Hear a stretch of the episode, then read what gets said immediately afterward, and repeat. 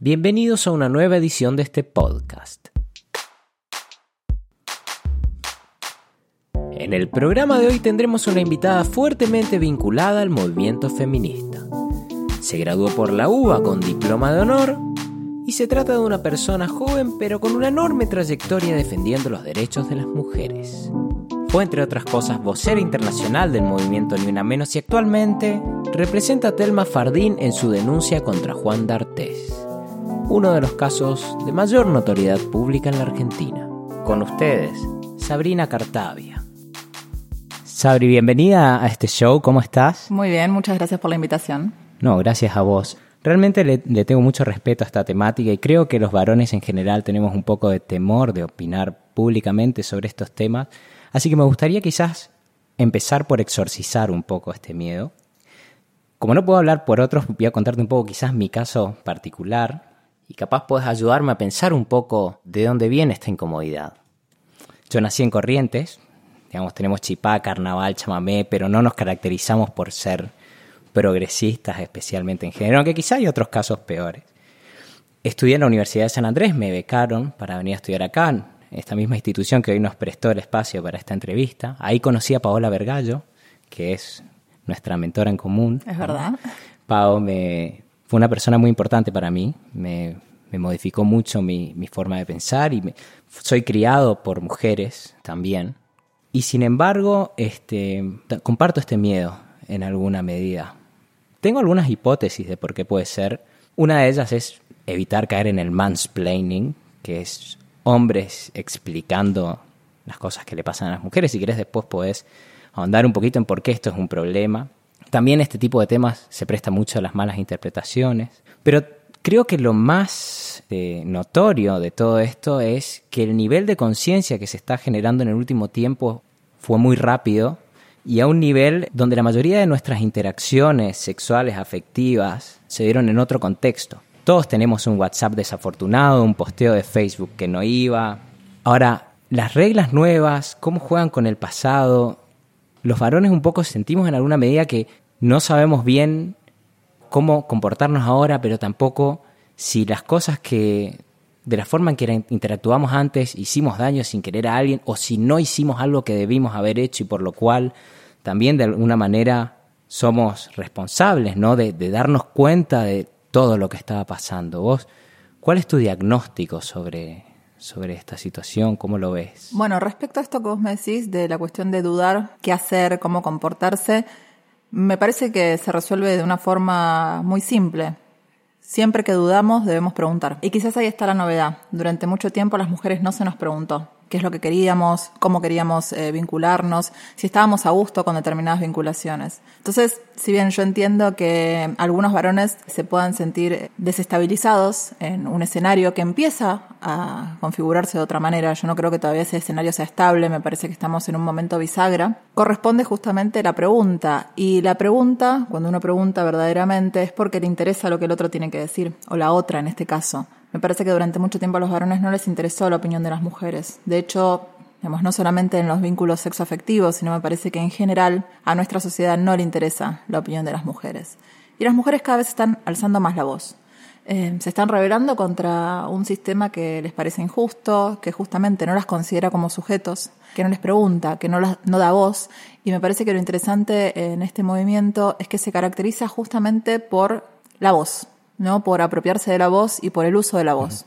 Sabes que cuando empezó a pasar todo esto, pensaba en mi madre a veces, ¿no? Que me, me contaba cosas, ¿no? Y me pasa esto, qué sé yo, qué sé lo otro. Y yo le decía, bueno, ¿y, qué querés que haga? ¿Cómo te soluciono esto? ¿No? decía, no, pero yo no te lo cuento para que me lo soluciones, te lo cuento para que sepas lo que me...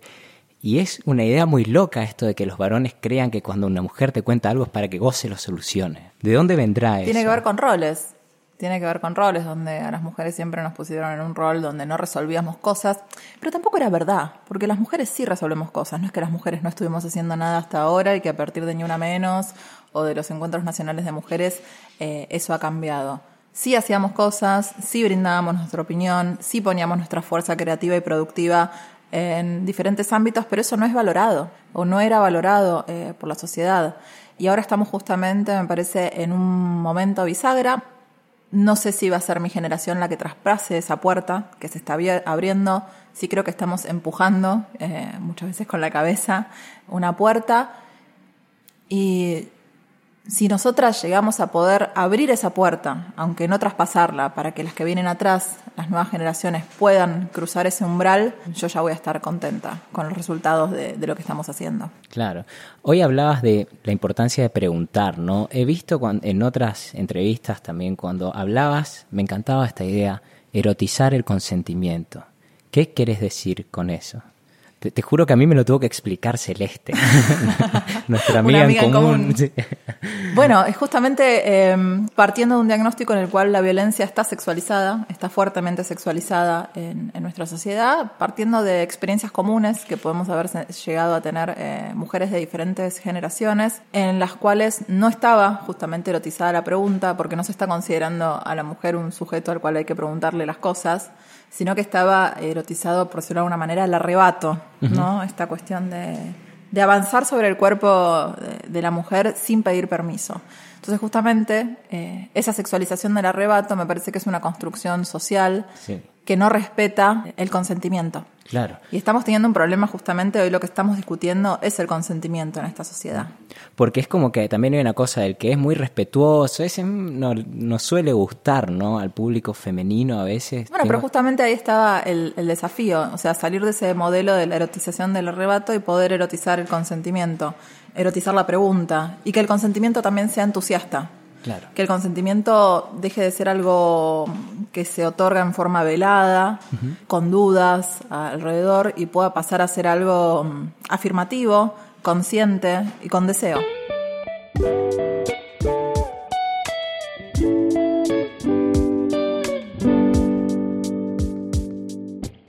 Cuando ocurrió la denuncia pública de Telma Fardín, que fue quizás el momento más visible de lo que podríamos llamar el Me Too argentino, socialmente fue un shock para mí también, y cual niño que llama a su madre cuando se golpea, se me dio por llamar a Paola Vergallo precisamente, que tiene la agenda estallada por supuesto, le comenté que iba a hacer esta entrevista, que era muy delicado prepararse, que, qué cómo veía ella lo que estaba pasando, si me recomendaba leer algo en particular y me pasó un paper de una profesora de la Universidad de Yale, Vicky Schultz, titulado Reconceptualizing Sexual Harassment Again, reconceptualizando el acoso sexual de nuevo, donde el autor argumenta que el Me Too en Estados Unidos generó la visibilidad de muchas historias y logró que muchos acosadores perdieran lugares de poder.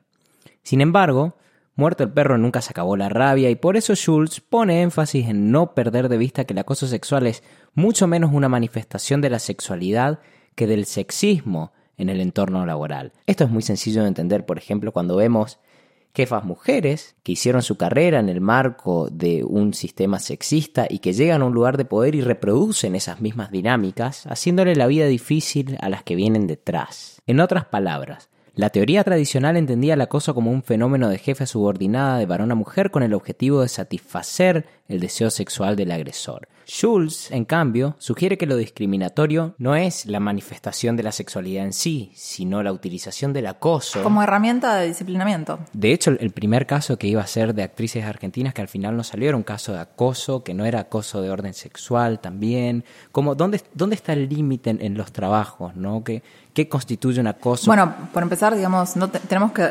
conceptualizar qué entendemos como acoso.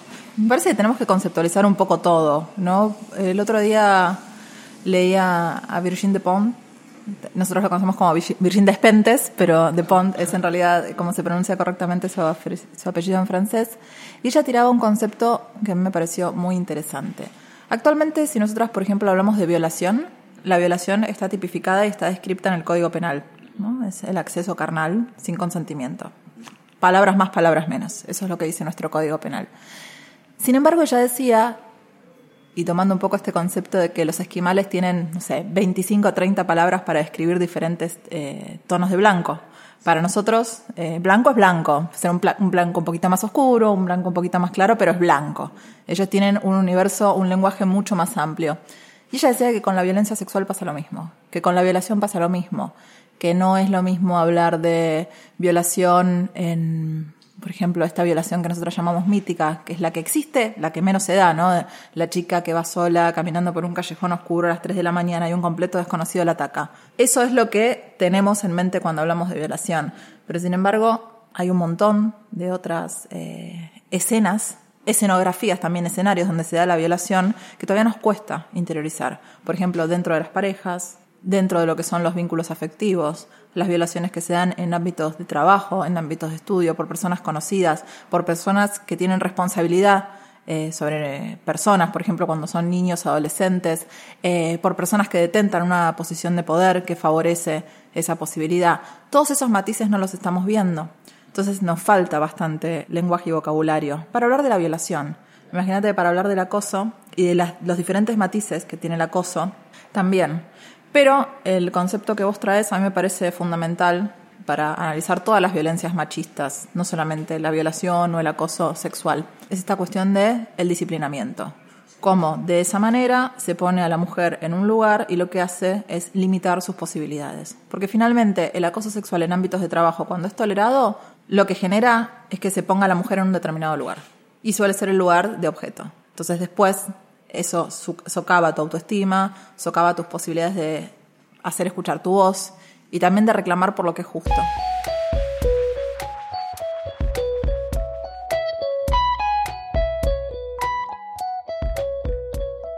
Sabes que cuando em, empezó también a hablarse fuerte de esto, me puse a preguntar a mis mujeres cercanas y una de, a mí me crió, no, mi madre y mi tía, una de ellas, me decía, vos no te metas mucho con esto del feminismo porque es una, viste, conocés esa teoría conspirativa que dice que es como una tecnología para controlar la natalidad, que la gente no tenga sexo, etc. Bueno, pero yo empiezo, pero tal cosa y tal otra, y empecé a escarbar y de repente me empezó a contar historias, incluso terribles dentro de la familia, de mujeres que encubrieron cosas de otros varones y yo veía que en su experiencia había casos, pero no podía hilar esos casos con una narrativa. ¿no? O sea, conocía el fenómeno, pero eso no es, no es de lo que estamos hablando. ¿no? estaba politizado. No estaba politizado, no estaba trazado ese hilo, esa, esa conciencia. ¿no? Y hoy en día se está desarrollando de otra manera, me parece. Y me parece que justamente el marco teórico para entender esas experiencias y poder darles un contexto es el feminismo. Claro, y de hecho quizá por esto también sucede que ahora de repente estamos escuchando esto, o sea, estuvo siempre, ¿por qué ahora, antes no lo escuchábamos? No teníamos los colores de blanco de los esquimales. Sí, tal cual, sí, no, no, hay, no hay marco teórico para poder justamente conceptualizar y politizar la experiencia. Nosotras en el feminismo decimos que lo personal es político. Y político en términos de una definición clásica de política voy a utilizar, que es la lucha en la influencia por la distribución del poder donde justamente estas acciones de disciplinamiento lo que hacen es dejarnos afuera de la distribución del poder a las mujeres. Por eso son útiles y son tecnologías que lo que hacen es ir marcando subjetividades. Porque además hay un detalle eh, que no es menor, y es que esas experiencias de violencia sexual se empiezan a vivir en la niñez y en la adolescencia, o sea, en el momento en que una va configurando su subjetividad. Y después esa experiencia te acompaña a lo largo de tu vida. Por eso me parece que es muy importante este momento que se abrió a partir de la denuncia de, Telma Fardín. Nosotros sabíamos que iba a ser algo movilizador, que iba a ser importante, pero nunca imaginamos que iba a tener tremenda relevancia. O sea, lo que vino después fue, bueno, la posibilidad de que muchas mujeres de diferentes generaciones, no solo mujeres jóvenes, eh, sino también adultas, adultas mayores, pudieran hablar de lo que habían vivido por ejemplo, en una reunión que tuve hace poco con las chicas que trabajan en el Instituto Nacional de las Mujeres, me hablaban de la estadística de lo que había pasado a partir de la denuncia de Telma y cómo habían crecido los números de llamadas al 144 en relación con casos de violencia sexual. Pero claro, me decía que muchas de esas llamadas no eran pidiendo asesoramiento ni ayuda, sino eran mujeres de repente de 80, 90 años contando que eh, habían sido víctimas de violencia sexual en su niñez, en su adolescencia, y que era quizás la primera vez que se lo podía encontrar a alguien. Y obviamente esas mujeres ya no buscaban accionar legalmente, eh, porque esos casos estaban más que prescriptos eh, y además, digamos, los, las personas que habían cometido esos delitos en muchos casos ya estaban muertas. Eh, pero era esta posibilidad de empezar a hablar. Y ahí yo creo que hay un valor, ¿no? En la toma de la palabra, un valor para sanar muchísimo dolor. Claro. Ahora, Sabrina, también en, en todo este destape, digamos, uno de los actores claves es el periodismo, que en buena medida ayudó, de hecho el caso de Telma, tengo entendido que te vino a través de Luciana Pecker, que es una periodista feminista también. Pero también hemos visto otros casos que uno dice, oh, que no hay ningún tipo de ética. De hecho, hace unos pocos días vi que Telma Jardín se fue al Conex con amigos, le hicieron una nota y realmente súper avasallante, sin su consentimiento. Ella les preguntó cuál es el límite. ¿Vos cómo, sentís que, jugó el periodismo? ¿Ayudó? Eh, ¿Por ahí restó más de lo que ayudó? qué, ¿Cuál es tu balance de esta? Bueno, en el caso de Telma eh, se da una conjunción muy particular y es que se mezcla el periodismo eh, de medios de comunicación que producen información como son noticieros, diarios, con el periodismo del mundo del espectáculo. Y ese cruce a mí me parece interesante porque también había ahí un desafío, o sea, al, ser tan relevante este, este caso, tuvimos la oportunidad de hablar de feminismo en el prime time de, de la televisión argentina y también en los programas más populares de nuestro país. Quizás gente que no mira el noticiero, sí mira, no sé, por ejemplo, el programa de Jorge Rial. Entonces, en, en, ese sentido, Primero, yo creo que la exposición que tuvo este caso a nivel mediático fue una oportunidad para abrir justamente ese escenario de debate. Y por otro lado, en nuestra sociedad, todos y todas somos machistas, todos también. Eh, nadie está exento de, de, ser machista. Por lo tanto, también creo que hay aprendizajes a llevar adelante. Creo que algunos aprendizajes hemos podido consolidar en este proceso, faltan muchos más. Y bueno, también viste, hay una cuestión de que hay que enfrentar a, los medios de comunicación, hay que sentarse ahí, hay que poner la voz y la palabra también para, para poder brindar la oportunidad de que haya una reflexión sobre cómo se conducen, cómo se conducieron previamente, porque la denuncia de Telma contra este actor no fue la primera denuncia. Hubo al menos tres eh, mujeres que antes hablaron públicamente de lo que les había pasado y fueron muy maltratadas durante casi un año, eh, porque Calu Rivero fue la primera en denunciar y lo hizo en diciembre. Digo denuncia, tomar la voz pública, ¿no? Es eso, pero no fue una denuncia. En diciembre del año 2017 y hasta diciembre del año 2018 que tomó la palabra pública Telma, en el medio hablaron Natalia Junco y Anita Com, a ellas no les creyeron y de hecho fueron muy hostigadas, incluso hoy en día están siendo perseguidas judicialmente. También otra cosa de la que vos hablas frecuentemente es de cómo nos prepararon en la facultad en relación para lo que venimos a hacer, para los desafíos que nos tocan en la profesión. Cómo lidiar con el periodismo, ¿no? Yo te veo, por ejemplo, a vos, cuando te viene el programa de Real, admiración total. Yo no sé cómo haces para, cuando te mostraban esos videos, correr tus emociones y decir, no, este es mi rol, va por acá, por acá, y de, repente a lo último ya te hablaban de todos lados y un poco como, pero esa templanza, ¿cómo la desarrollaste? Bueno, eso pregúntaselo a Celeste, eh, que fue una persona que me ayudó mucho en, mi camino de poder desarrollar la templanza. Em, verdaderamente eh, tengo mis, mis herramientas, recurro a diferentes técnicas para poder justamente eh, separarme de las situaciones y entender básicamente que esto que está sucediendo no es una cuestión personal, sino que es una cuestión que es social y que, bueno, yo estoy cumpliendo en este momento un rol desde el derecho y desde poder comunicar en forma clara cuestiones de derecho y feminismo y bueno, que lo tengo que llevar de la, de la mejor manera posible y que sí, ningún ataque es personal. Ni siquiera aquellos que quieren parecer personales. Claro. Porque no es contra mí o no es contra Telma. Yo entiendo que la gente que, que está, digamos, manifestándose en forma violenta, porque hay manifestaciones violentas, sobre todo en esta época de las redes sociales es muy fácil eh, ser sumamente agresivo desde un lugar eh, anónimo. Muy gratuito. Sí, uno, bueno, incluso la revista Noticias hizo un informe en el mes de enero hablando de eh, justamente cómo se habían creado cuentas durante un periodo de tiempo muy corto, cuyo principal, cuentas en Twitter sobre todo,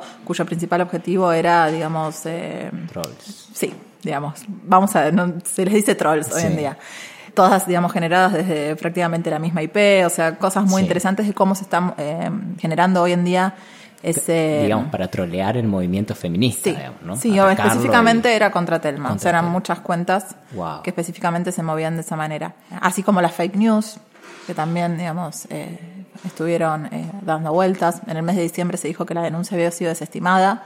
Y ahí también, viste, hay que hacer reflexiones sobre el periodismo y el uso de las fuentes. A mí me sorprendió mucho eh, justamente cómo le daban crédito a una persona que no tenía ninguna participación en la causa, que no citaba fuentes, que salió a decir a través de Twitter y en medios de comunicación diversos que la denuncia había sido desestimada.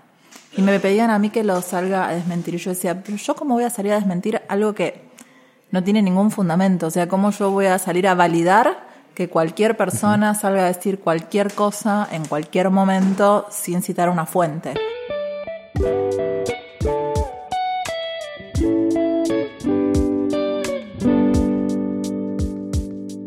¿Cómo se despertó tu interés por estos temas? ¿Tu familia se hablaba de política? ¿Había una cierta conciencia? ¿Cómo fue tu crianza en este sentido? Súper política. Súper política. Yo vengo de un hogar de militantes. Mi mamá y mi papá, de hecho, se conocieron militando.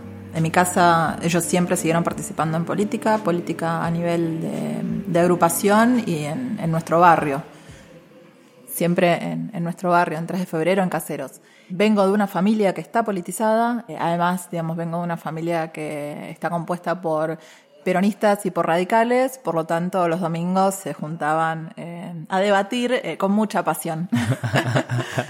Eh, y por otro lado, algo que también, digamos, me parece que es propio de mi familia, es que no es una familia que se guíe por tabúes. Ah, mira. Sí, en ese sentido, siempre se hablaron de muchas cosas, digamos, no, no existía esta cuestión de esconder eh, determinados temas, sino que los temas conflictivos se exponían y se exponían en la mesa del domingo. En ese sentido, me parece que, que también me nutro de eso. Y esos temas también se exponían porque en el pasado se habían ocultado y habían generado mucho dolor. Entonces ahí hubo como un salto generacional eh, haciendo una apuesta que también tenía que ver con proteger a las nuevas generaciones a través de, de la verdad.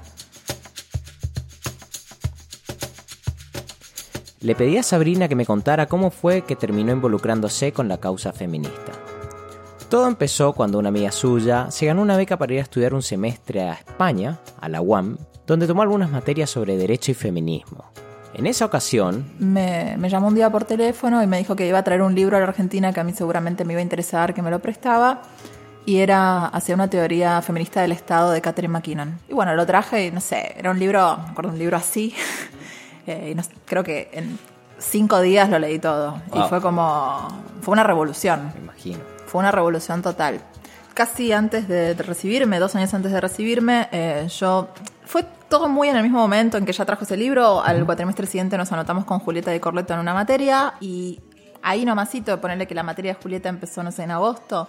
En octubre, una amiga mía que también estudió en San Andrés, Cecilia Garibotti, me comentó que Paula Vergallo estaba buscando un asistente junior de investigación y que yo cumplía con los requisitos acudí a esa convocatoria y empecé a trabajar en sedes.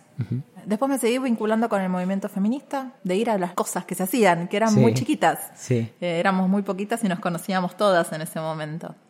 Pasé a trabajar en ELA, el equipo latinoamericano de justicia y género, en un proyecto que justamente relevaba sentencias judiciales con estereotipos de género.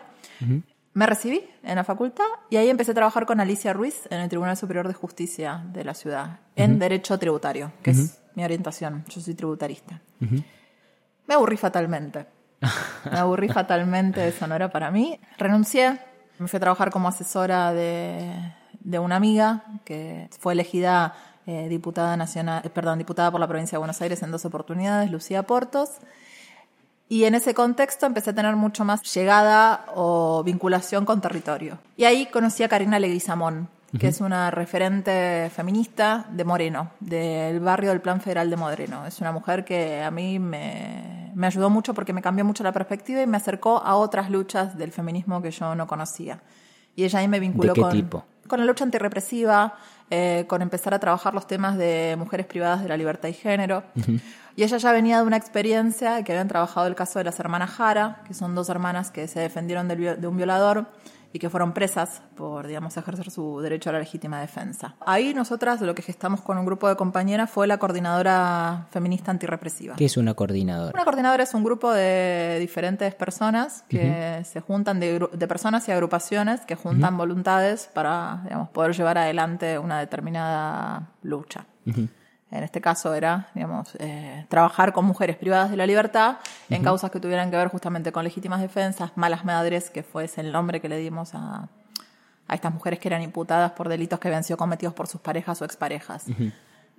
Eh, veíamos que había muchas coordinadoras antirrepresivas, pero que la cuestión de género tenían todo un campo que debía ser, eh, digamos, explorado y narrado en términos feministas, y que eso estaba faltando. Entonces lanzamos esa coordinadora, después surge lo de Ni Una Menos, o sea, como medio como fue en paralelo, porque nosotras lanzamos la coordinadora en, por decirlo de alguna manera, haber sido en abril, y ahí también en ese contexto surge Ni Una Menos. Lo cual a mí también me da la pauta, y del éxito que tuvo Ni Una Menos, de que venía sucediendo algo en la sociedad argentina, de que veníamos ya, teníamos la visibilización de los, de los femicidios, porque esa era una ley del 2012, se venía trabajando en esto, la Casa del Encuentro venía contabilizando los femicidios, había, digamos, un conocimiento social o un repudio social hacia los femicidios que se pudo aglutinar bajo la consigna del ni una menos. O sea, yo no, o sea, lo que yo creo es que ni una menos lo que pudo es darle forma a alguna sensación o algo que ya estaba sucediendo en la sociedad argentina, que le dio como forma y un lugar por donde condensar.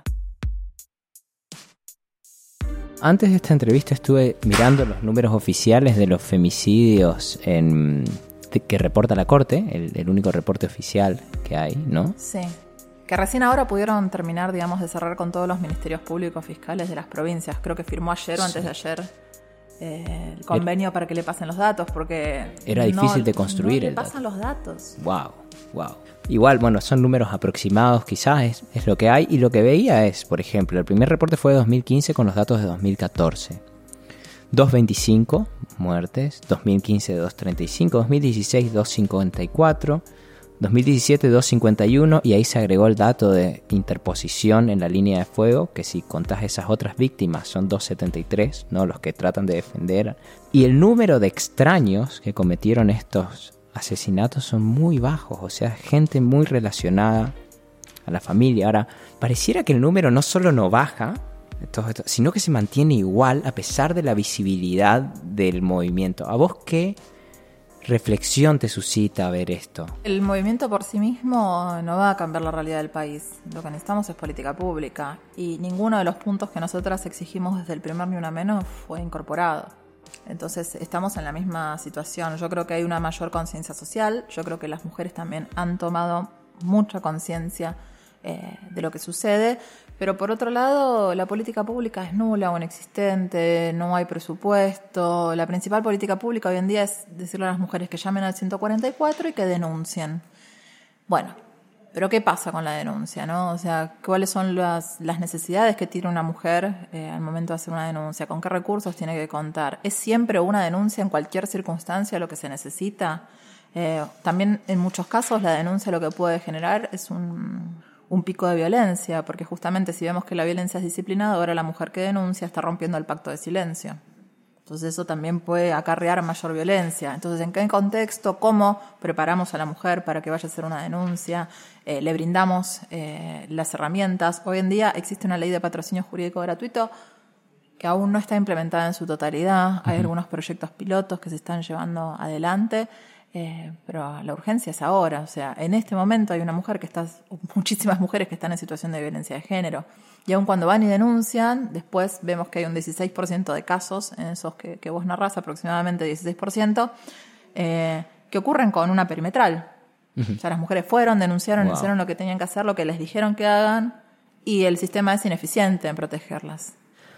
Ahora, Sabrina, cuando te dieron el premio de la revista Time que compartiste el podio con Ariana Grande, Mbappé, que bueno, nos hizo el gol que nos dejó fuera de la final, tristemente célebre para nosotros, Weekend, los BTS de Corea y Sabrina Cartavia. Wow. Igual había, había gente que no era famosa, pero todas trayectorias súper interesantes. ¿A vos eso te dio un acceso distinto a determinados lugares? ¿Sentís que cambió algo antes y después de esa visibilidad, digamos? Yo creo que no. No. No, me parece que sí hubo un cambio mucho más grande con el caso de Telma Fardín. Claro. Ahí sí me parece que hubo... Eh, lo de Time, bueno, es un reconocimiento que se agradece mucho. Eh, tampoco creo que... Mm, me parece que, que, también hay que dejar en claro que yo no siento que haya sido un reconocimiento a mi persona, sino que me, creo que en la Argentina está pasando algo muy interesante con el movimiento de mujeres y feministas. Y bueno, yo soy producto del movimiento de mujeres y feministas. Yo en todo caso soy una representante y espero ser, eh, estar a la altura de, las circunstancias de representar a un movimiento que, que tiene mucha fuerza y que está generando cosas muy interesantes. Probablemente te haya pasado alguna vez de discutir con alguien que no tiene la razón, pero que discute tan bien que las otras personas piensan que sí. Bueno, es en este sentido que los abogados se inventaron para ser igualadores retóricos de los ciudadanos. Bueno, eso lo dice Bomer, y tuviste suerte de escucharlo. Sabrina tiene razón. Martín Bomer, quien también pasó por este show, es más bien la excepción a la regla. Por lo general los abogados creen que les dieron un título para hacerse ricos y que se iguale el que pueda pagar honorarios. Y son más bien pocos los estudiantes de derecho que alguna vez tuvieron la suerte de que alguien les dijera una cosa diferente. Y quizá por eso fue tan escandalizador cuando Telma Fardín contó lo mucho que tuvo que prepararse para hablar. Se supone que los ciudadanos no tienen que hacer un doctorado para ir a defender las cosas que son más preciadas para ellos. Para eso tenemos argumentadores profesionales. Es que si lo pensamos bien es una locura. Imagínate si cada vez que te enfermaras tuvieras que ir a hacer la carrera de medicina, por ejemplo. Bueno, pensé en la enorme presión que Telma Fardín estaba atravesando y también pensé en la enorme responsabilidad que cabía sobre los hombros de Sabrina. Le pregunté cómo se sentía en el medio de todo esto. Me siento bien. Hubo momentos de tensión porque también es un, lugar nuevo y mm, es un lugar de mucha exposición, al cual yo no estaba acostumbrada. Eh, quizás la lo que tenemos enfrente, la otra parte sí está muy acostumbrada porque, digamos, es un abogado mediático. O sea, él está en, los medios de comunicación hace, no sé, por lo menos 30 años. Creo que él se hizo famoso defendiendo a los horneros. Burlando, sí. los asesinos de José Luis Cabezas. Él salta, digamos, como al conocimiento público con ese caso.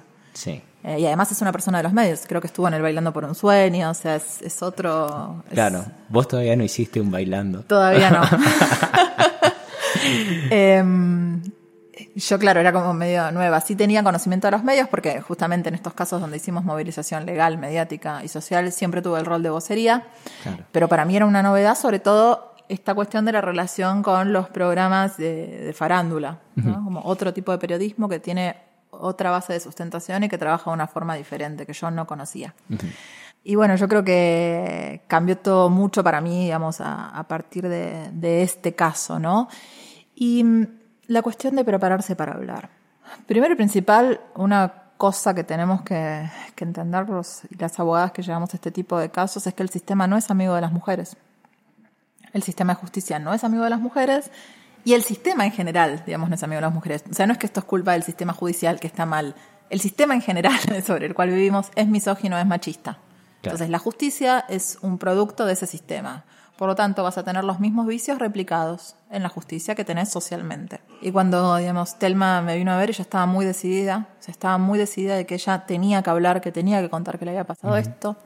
Y también en algún punto era una reacción, imagínate lo que sintió ella cuando ve que la persona que la había violado cuando tenía 16 años estaba llevando adelante persecuciones judiciales contra otras mujeres que se habían animado a denunciar había una tensión ahí. Por un lado, como diciendo, bueno, pero a mí me pasó algo mucho más grave con él y no lo dije, no lo puedo decir, ¿cómo lo digo? Y por otro lado, miedo. Claro. Porque así funciona la disciplina.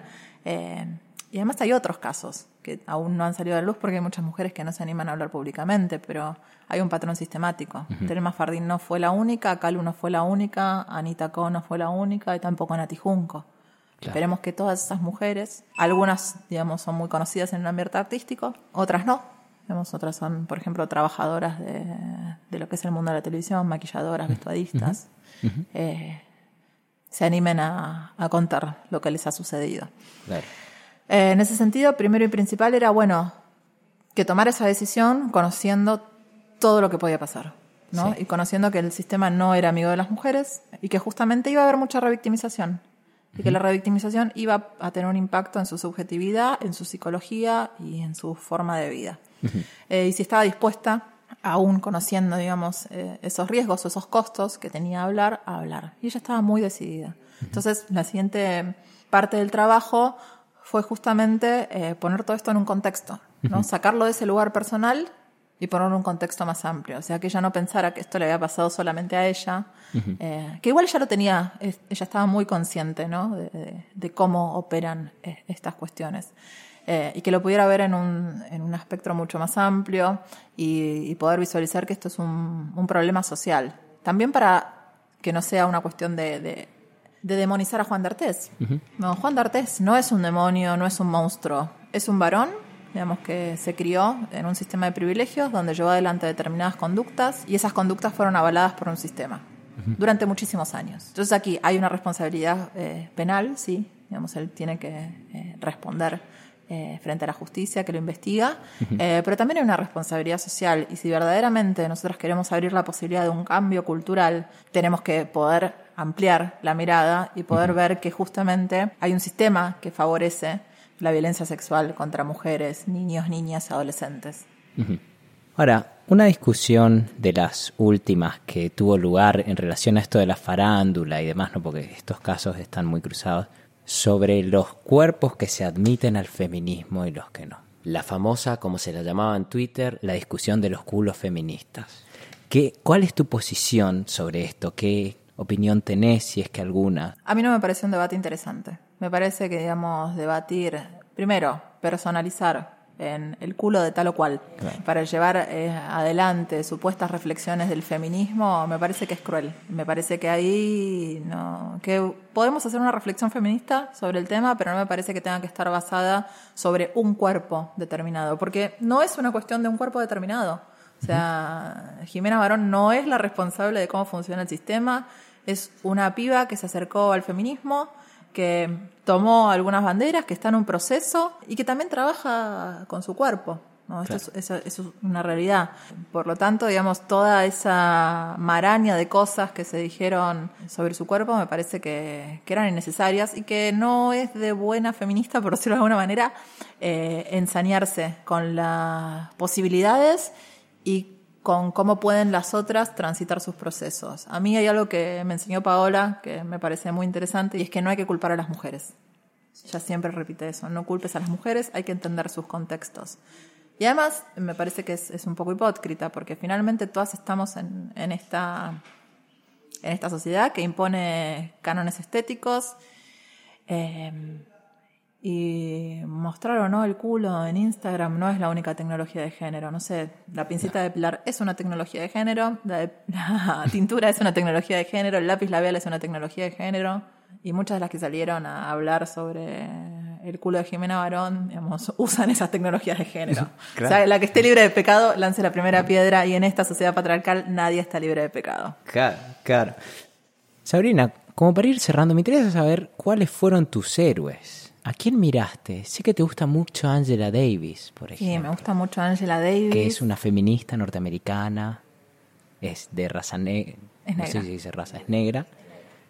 Uf. Eh... ¿Cuál es tu, relación con Angela Davis, por ejemplo? ¿Por qué te interpeló ese personaje? Bueno, porque me gusta la interseccionalidad, eh, me gusta lo que hace ella, me parece que además eh, es disruptiva y siempre está como, mm, si, o sea, vos la ves en la década del 70, estaba. Muchas de las cosas que hoy cuestionamos, ella las empezó a cuestionar en la década del 70.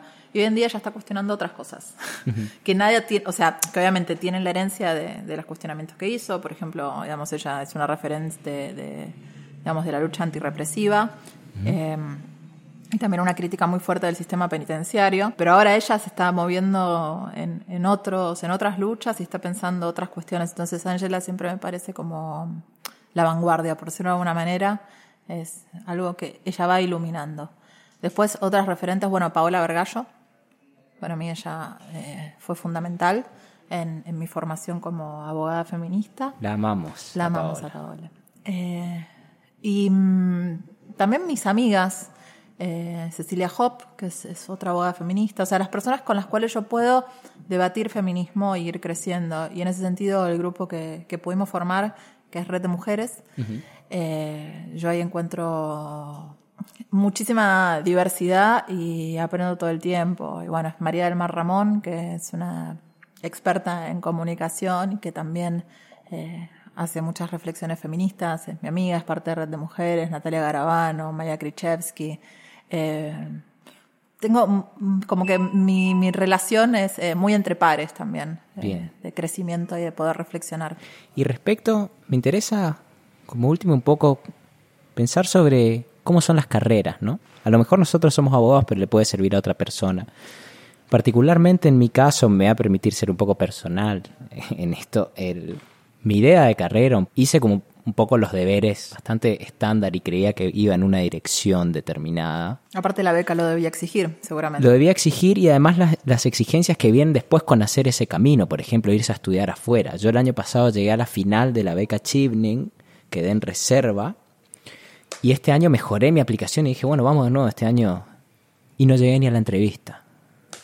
Y ahora de repente digo, wow, este plan que yo tenía irme a estudiar afuera, volver y hacer cosas de interés público y qué sé yo, como que no sé si ese va a ser mi camino, irme.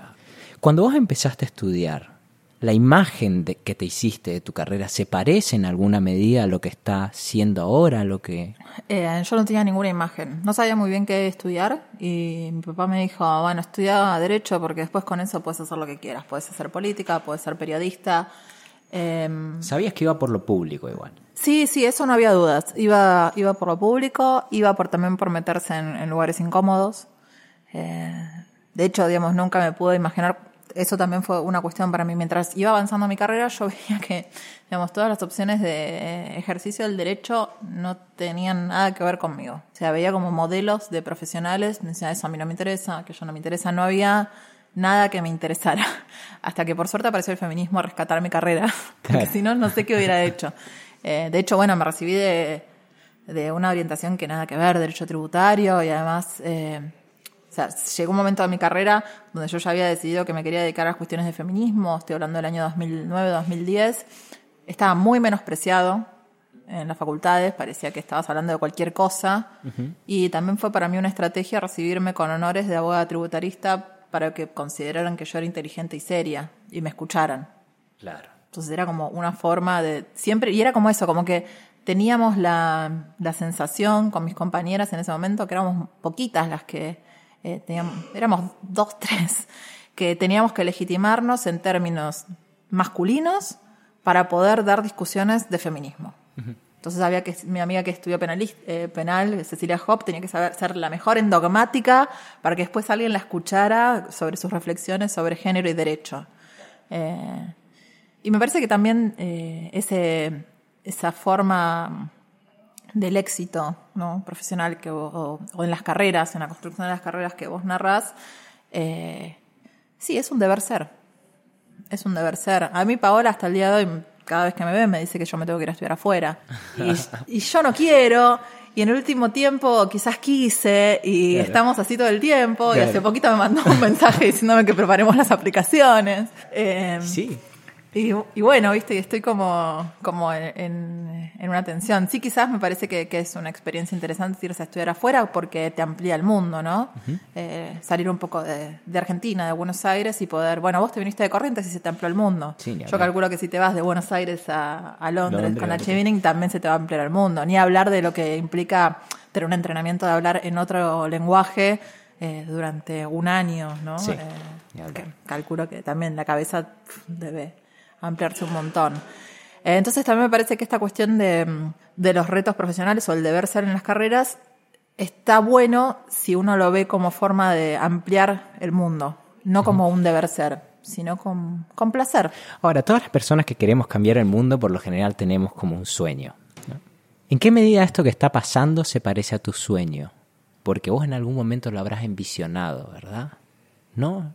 Nunca no, lo... que yo nunca me imaginé todo esto. O sea, yo a veces hago las cosas. Pero vos cuando te hiciste feminista querías cambiar el mundo. Sí, quería ¿no? cambiar el mundo, pero no sabía muy bien cómo, no sabía no sabías qué, qué forma iba lugar. a tomar. Claro, como que yo también soy muy abierta a las cosas que, que vienen. Uh -huh. Y las cosas van llegando, no es que yo. O sea, a lo sumo yo digo, bueno, quiero esto. Pero no sé muy bien cuál es la razón por la cual quiero esto. Uh -huh.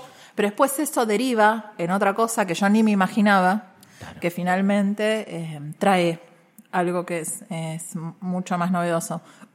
La verdad es que no, no puedo imaginar a dónde va a derivar este proceso, pero bueno, también tengo confianza. Tengo, tengo confianza en cómo se está llevando adelante el proceso y en un contexto también en el cual me cuesta tener confianza, porque por un lado, digamos, yo veo que el feminismo está en un ciclo ascendente en, en la Argentina y en las discusiones que presenta, pero por otro lado hay una realidad y es que la región está cada vez más para atrás en relación a los temas de género. El mundo se está volviendo, en líneas generales, un lugar hostil para mujeres, niñas, adolescentes, migrantes, bueno, para todas las poblaciones que, claro, que ven sus derechos vulnerados. Argentina está yendo en el camino de una crisis eh, que va a tener terribles consecuencias. Entonces, no sé muy bien cómo se va a resolver esto, porque como yo te decía, ¿no? nosotras desde el feminismo estamos pidiendo política pública. Eso exige recursos por parte del Estado, en un contexto en el cual el Estado está reduciendo. Eh, entonces, ¿y vamos a bajar los femicidios? No. ¿Va a bajar la violencia machista? No. Pero bueno, nosotras cada vez tenemos más conciencia. No sé cómo se va a resolver esa tensión. Pero bueno, también en las próximas elecciones vamos a tener por primera vez un esquema de paridad legislativo. De la misma manera que el cupo en la década del 90 pudo generar eh, algunos cambios, yo creo que también la paridad legislativa algo bueno va a traer. En el proceso de aborto se dio una forma de hacer política transversal y novedosa, eh, que pudo, digamos, llevar a diferentes mujeres y varones de diversas fuerzas políticas a trabajar en conjunto por un objetivo en común. Y bueno, me parece que están pasando cosas también, digamos, en el ámbito jurídico. Hace muy poquito, la semana, esta semana que pasó, surgió una noticia que para mí me, impactó y me parece muy interesante, y es que se va a hacer el primer juicio por la verdad en un caso de abuso sexual infantil prescripto. El, imputado no va a ir preso, aunque sea condenado, pero se va a establecer la, la verdad material sobre un hecho.